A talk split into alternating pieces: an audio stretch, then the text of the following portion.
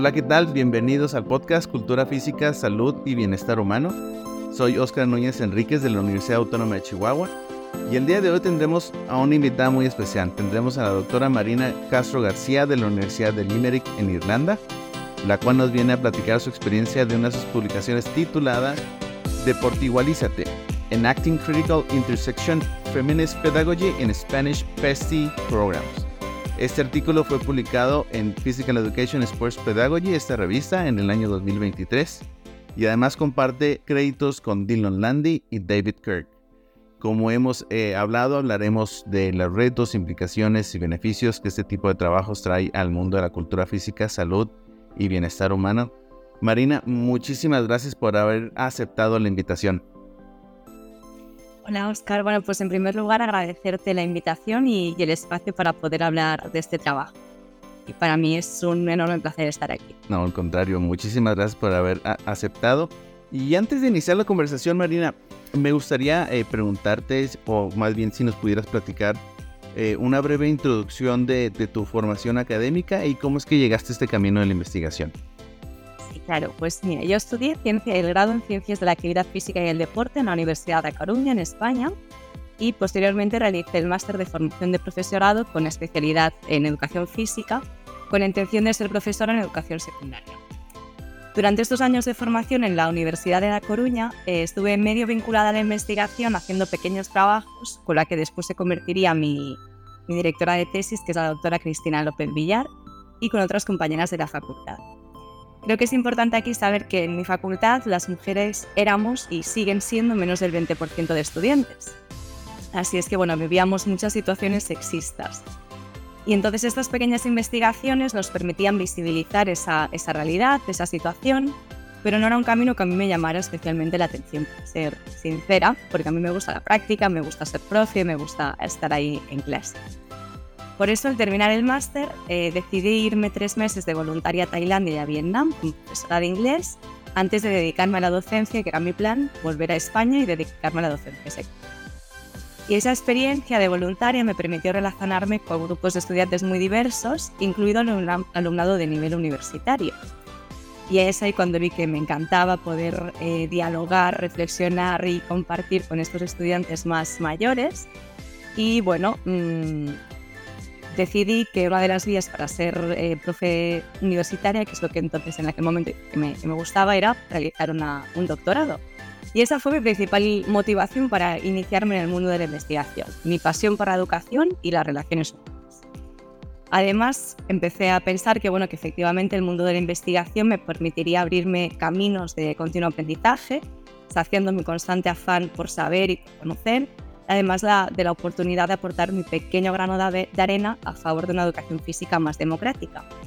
Así es que decidí iniciar esta gran aventura que llamamos doctorado, que es una gran, gran aventura, también en la Universidad de Da Coruña, y después la completé con dos estancias de investigación en la University of Strathclyde en Reino Unido con el profesor David Kirk y con el profesor Dylan Landy, y es un camino que continúo a día de hoy como investigadora postdoctoral en la University of Limerick en Irlanda con el profesor Antonio Híjole, Marina, la verdad que qué envidia profesional trabajar con, con tres grandes este, investigadores y personas, este, pues ahora sí que dentro de tu formación doctoral y, de eh, postdoctorado también. Sí. eh, sí, oye, eh, la verdad que fue muy interesante leer cómo eh, lo mencionabas acerca de la equidad, de género, la igualdad, los aspectos que, que esto representa, y así como los programas de educación superior, en este caso, ¿verdad? En educación física y las áreas afín que mencionan, eh, que mencionas, sobre todo los aspectos de desigualdad entre todos los estudiantes. ¿Qué te llevó a querer eh, llevar a cabo este proyecto de investigación con respecto a que fuera sobre todo en educación superior? Gracias, Oscar. Pues la verdad es que es un poco lo que te comentaba anteriormente, ¿no? Mi propia experiencia personal como chica en entornos masculinizados y en entornos sexistas. Para poner algunos ejemplos, antes de, yo acceder al grado de Ciencias de la Actividad Física y el Deporte, practiqué piragüismo en un club en el que yo era la única chica. Entonces, bueno, yo soy una chica, para que no me conozca, muy menudita, soy muy presumida y que en cierta manera pues cumplo bastante con unos cánones heteronormativos. Entonces, el hecho de practicar ese deporte en un club donde no había más chicas se leía como que mi única intención era ir a ligar, obviamente a ligar con chicos. No podía ser que yo tuviera un interés real por el deporte y entonces yo no, no encajaba ahí, ¿no? Obviamente todo esto eh, no era cierto. la, narrativa general que había alrededor de, de mi experiencia. Entonces, una vez iniciada la universidad, me encontré en una clase donde solo éramos tres chicas y donde viví situaciones de todo tipo, ¿no? Desde que un profesor dijera, pues qué bien, que Marina está lesionada, por fin podremos jugar, hasta que un profesor en mitad de la cafetería me dieron la cachetada en él. Esto es una experiencia real.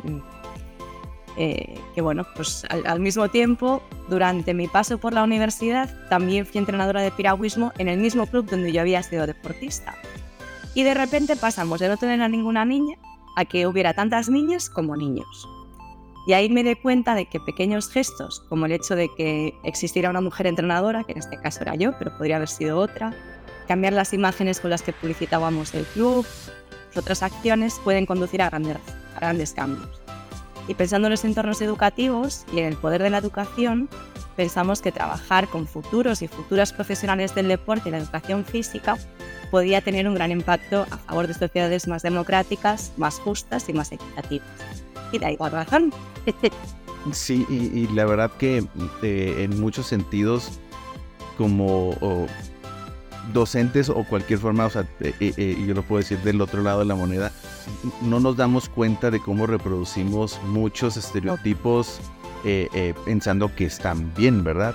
Entonces, la verdad que, los motivos por los cuales realizas esta investigación son motivos muy fuertes y que, están pues realmente permeando este, un paso a la vez con respecto a ir volviendo con más igualdad este tipo de, ambientes que sin darnos cuenta son heteronormativos y pensamos que deben de ser así siempre, ¿verdad?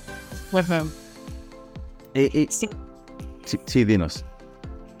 No, que efectivamente que, el problema de, de, esto es que muchas veces hacemos de forma inconsciente, ¿no? Y ahí está el peligro de que hay muchas veces que nos han educado de ciertas maneras y lo único que hacemos es seguir reproduciendo esos estereotipos, esos ideales. Pero eso es importante pararnos y tener espacios de pensar y, de reflexionar para poder no continuar con esta corriente. Exactamente. Y, y, con respecto a este tipo de, de, de, trabajos, ¿verdad? Este, ¿Crees que su estudio aporte, eh, o qué crees que tu estudio aporte con respecto a la conexión que debe de, de haber entre teoría, la realidad, ¿verdad? Que podemos llamar entre, entre comillas la práctica que muchos programas de educación podrían eh, eh, no aportar a sus estudiantes, sobre todo como lo mencionas eh, en, tu, en tu artículo. Pues creo que muchas veces en la educación superior y en investigación nos quedamos en una teorización, ¿no? en una ideación, en lo abstracto. Y cuando te conviertes en docente y llegas a un aula con 25 o con 30 estudiantes, te das cuenta de que todo eso que estudiaste estaba muy bien, pero que no es fácil traducirlo o hacerlo tangible, ¿no? Porque a mí me sucedió, dije, sí, sí, me encanta hasta que leo los artículos, pero vale, y ahora que estoy en clase, ¿qué? Entonces, como comentaba al inicio, yo soy de la práctica, ¿no? Soy de chándal, de pies en la tierra, con cabeza en las nubes muchas veces, pero pies en la tierra. Y creo que eso es precisamente lo que aporta este estudio, un ejemplo de cómo la teoría y esta ideación por no llamarla idealización, se hace práctica y cómo la práctica ayuda a seguir haciendo teoría y a seguir avanzando e ideando y creando espacios más equitativos. Y, mencionas algo muy importante porque tenemos que conectar teoría, práctica e investigación también. Eh, no pueden, pienso yo, eso es mi, opinión personal, eh, no pueden ya estar este, desconectadas ni, ninguna de las, de las de, de, todos estos componentes para crear esa realidad, sobre todo para los estudiantes cuando lleguen fuera de las aulas y ahora sí, ¿verdad? Este, son 25, 30 estudiantes más. Acá en México podemos tener grupos más numerosos.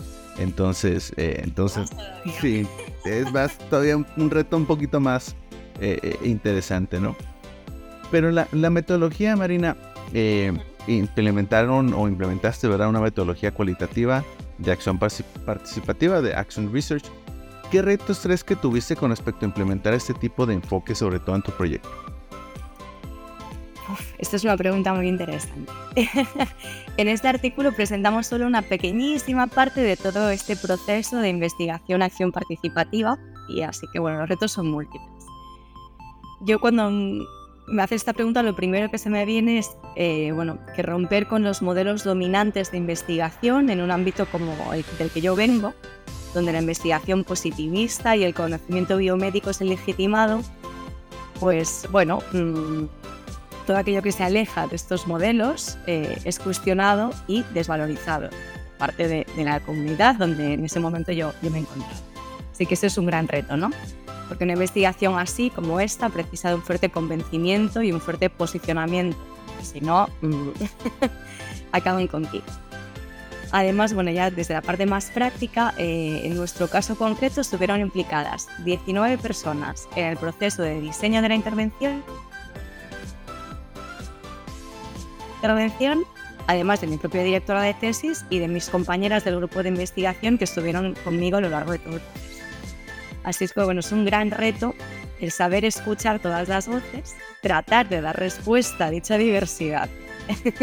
Pero bueno, el resultado mm, sin duda merece la pena y está muy potente. Y, sabes que la verdad que eh, eh, uno de los objetivos detrás de esta pregunta es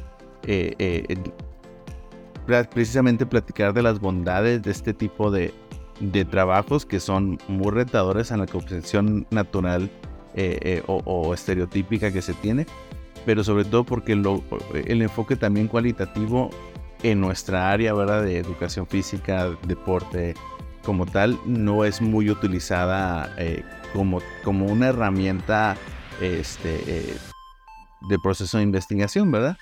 Entonces, e, el, ver que más trabajo se hacen con este tipo de enfoque es la verdad que también muy, muy agradable leerlo porque describe de una forma muy eh, real, vamos a decirlo así, este, todos los procesos, ¿no?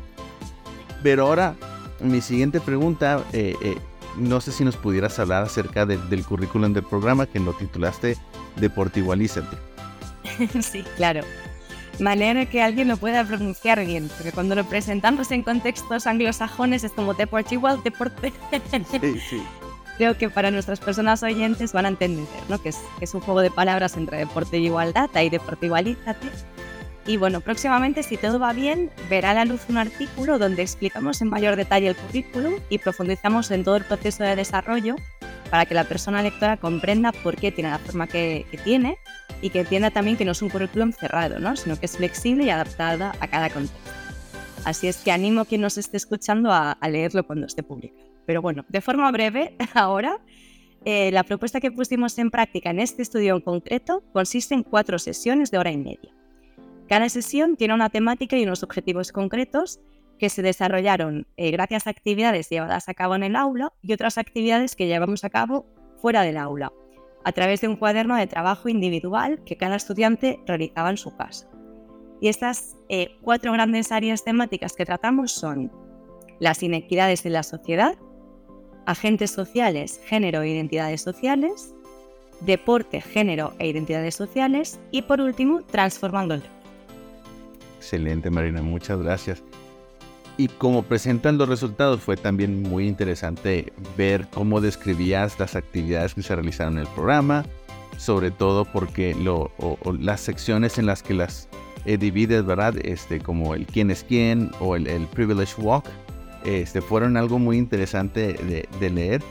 En la primera actividad fue eh, interesante ver cómo la práctica se centró en los estereotipos que muchas veces no criticamos o no esperamos que estos sean en ciertas eh, personas, ¿verdad? Aunque mencionas también que de cierta forma los retos que, tuviste como, como moderadora, este, ¿cuál crees que fue el mayor reto que, te llevó en, en, esta actividad? Pues yo creo que el mayor reto es que nunca sabes qué va a suceder. nunca sabes cómo van a reaccionar tus estudiantes o qué te van a decir. Y yo creo que precisamente esta es la magia de la pedagogía feminista crítica que no es una fórmula matemática en la que 2 más 2 siempre suman 4. Por eso, bueno, como moderadora en este caso, facilitadora de la actividad, es importante ser flexible, tener una actitud abierta y estar dispuesta a sorprender. Entonces eso es un reto, ¿no? Que si no tienes esas características, mm, lo pasas mal. Así que es buen reto.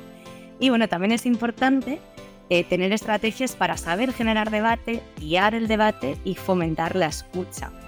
Porque bueno, esa es la única forma de desafiar nuestros estereotipos y el de las demás personas. Exactamente, y es algo muy complicado desarrollar cuando nunca lo has este, hecho como tal, ¿verdad? Eh, en la segunda actividad, la, conversación, como me lo mencionas, fue crítica, eh, sobre todo con los aspectos de empatía y praxis eh, experimental, cómo se unen estos aspectos. En ese sentido, que el amor, como lo dice Bell Hooks, algo fue muy, muy interesante leer, esto no solo se ve reflejado en la pareja, sino también en otros aspectos, en este caso con la interacción como con, con los estudiantes también.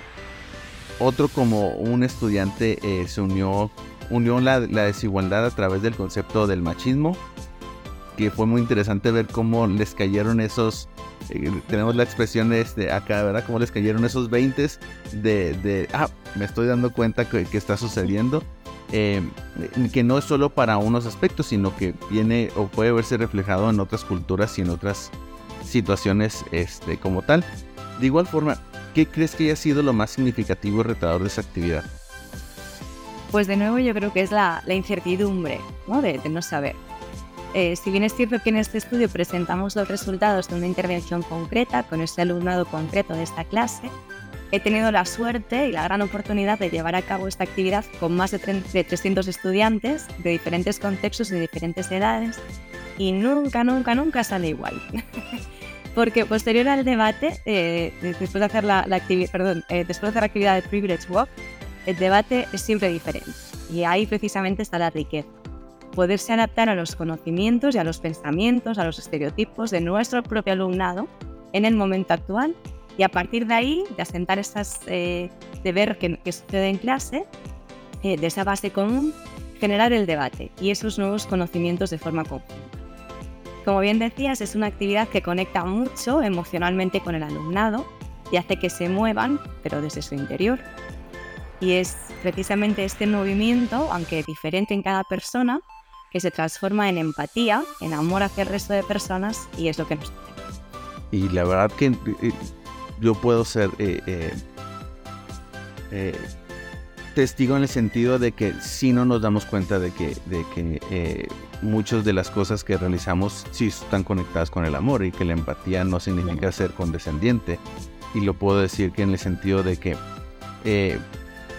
inconscientemente no queremos mostrarnos vulnerables ante situaciones porque pensamos que eso es debilidad. Y entre ese sentido empieza esa lucha de, situaciones de, rompimiento de paradigmas que eh, eh, es, es algo muy emocionante eh, ver lo que realizaron con ese estudio, ¿verdad? Como tal. Aquí, mira, me gustaría decir, Oscar, que es importante también que, que mostremos esta vulnerabilidad y este amor como docentes, ¿no? Que también leyendo a Bell Hooks muchas veces ella dice que a veces esperamos cosas de nuestro alumnado, pero como docentes no nos ponemos en ese mismo nivel. Parece que queremos que nos cuenten, que debatan, que se amen, que se escuchen, pero ¿qué hay de nosotras, de nosotros como docentes? Entonces, bueno, también eh, mostrar esa vulnerabilidad también como docentes y que no pasa nada. Que si me equivoco, no pasa nada. Y estoy para aprender también, ¿no? En este sentido de una relación no jerárquica que yo aprendo igual que aprendéis eh, vosotros y Sí, sí, y este tema eh, puede ser este algo que pudiéramos tener para otro episodio especial este con respecto eh, de, ahora sí que lo pudiéramos platicar tanto tú y yo desde nuestra perspectiva de género que es algo muy interesante porque yo te lo puedo decir este yo nunca pensé en muchas cosas precisamente por las cosas inconscientes que que la sociedad, la gente que en nuestro alrededor, el contexto, nos enseña directa e indirectamente con respecto a eso. Y entre una de esas es lo que mencionas, ¿verdad? Eh, mostrarnos vulnerables precisamente para mostrar que podemos aprender también de nuestros estudiantes sin sentir que estamos perdiendo el control, porque pensamos que eh, al mostrarnos así estamos perdiendo el control de todo y por lo mismo no queremos soltar el control. Efectivamente. pues para otro episodio. Sí. bueno, Marina, eh, eh, en la conclusión y las discusiones, eh, como lo mencionas en el programa de Portigualízate, es una pedagogía feminista crítica que tiene interseccionalidades ¿cómo crees que su estudio aporte tanto a próximos estudiantes como a programas en educación superior? Pues creo que las aportaciones pueden ser múltiples y diversas dependiendo de quién lo lea y desde dónde lo lea. Así que bueno, animo a quien nos esté escuchando a leer este artículo, a reflexionarlo y a, que nos cuente ¿no? cuáles son las aportaciones. No está escrito con un resultado fijo en mente, sino que, pues eso, igual que la pedagogía crítica, que no sabemos, empezamos, plantamos una semillita y a partir de ahí eh, a ver qué sucede. De todas maneras, desde mi punto de vista, creo que es una aproximación que permite seguir construyendo espacios democráticos en, desde y para la educación física, a partir de preceptos teóricos, críticos y feministas tan importantes como los de Pablo Freire o Bell y de la práctica crítica de referentes en nuestro ámbito como José Davis Davis o Kim Oliver. Y creo que es un ejemplo de cómo se puede poner en práctica una mirada feminista, interseccional y crítica adaptándose a la realidad del contexto, favoreciendo transformaciones internas, criticalidad contextualizada, relaciones empoderantes y, más importante, praxis transformadora. Porque no nos olvidemos que debemos traspasar las paredes del aula si queremos realmente que esta transformación se haga.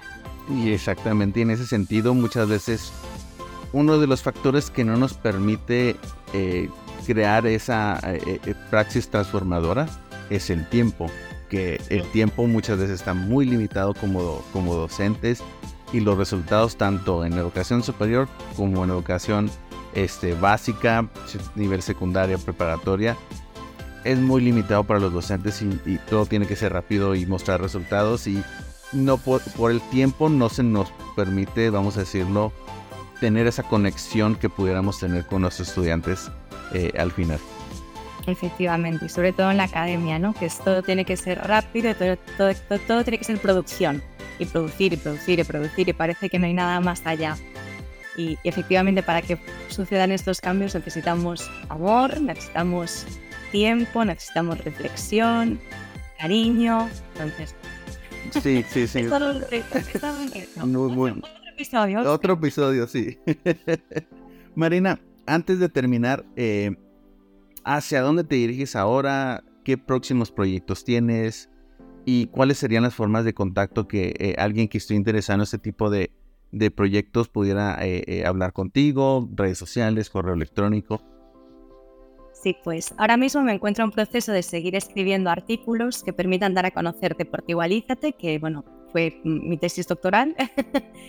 Eh, y seguir eh, dando a conocer pues, tanto el programa como su desarrollo, como el impacto que ha tenido en diferentes personas y a diferentes escalas, en diferentes momentos. Asimismo, estoy implicada en diferentes proyectos que permiten explorar desde miradas críticas y feministas las relaciones en la academia, un poco en línea con lo que veníamos criticando ahora, y también la formación docente en sí. Porque bueno, a mí lo que me interesa es hacer investigaciones con sentidos y con impacto en pro de sociedades más justas, equitativas y democráticas para todas las personas que las habitan. Y por supuesto estoy encantada de compartir mi contacto y compartir inquietudes y reflexiones con quien apetezca.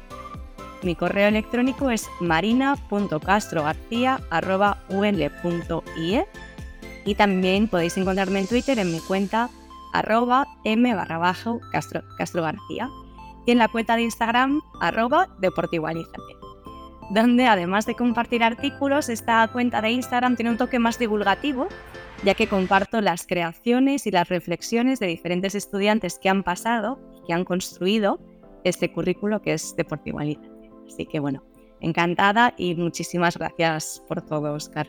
No, al contrario, Marina, muchísimas gracias por, por compartirnos esta eh, publicación y muchísimas gracias por, por haber aceptado la invitación. Así que ya saben, si hay algún interés, eh, pueden contactar a Marina. Su correo electrónico es marina.castrogarcía.ul de Universidad de Limerick.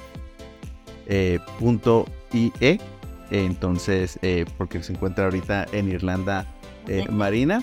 Y su cuenta de correo electrónico es arroba m bajo Castro García. Y además está la cuenta de, Instagram arroba deportivalízate. ahorita le voy a poner seguir este, en este instante también. Gracias. ¿Me das oportunidad, Oscar, de, agradecer muy brevemente? Sí, claro, claro, ah. adelante. Me gustaría agradecer a mi directora de tesis, Cristina López, eh, porque fue la persona que, me animó también a seguir estos caminos eh, más críticos, y, a David Kirk y a Dylan Landy por, por su trabajo en, en, este artículo en concreto que, me han ayudado mucho y he aprendido muchísimo. De eso se trata, de, de seguir aprendiendo. Exactamente. Y la verdad que, como lo decía ahorita, este, eh, eh, qué, qué, gran oportunidad poder compartir con, con estas personas. Este, eh, y pues, la verdad que pueden aportar mucho y aportan mucho a, a, este tipo de caminos desde cada, cada uno desde su trinchera como tal y es algo muy, muy interesante. Y pues muchísimas gracias por escucharnos. Los esperamos en el próximo episodio de su podcast Cultura Física, Salud y Bienestar Humano. Hasta luego.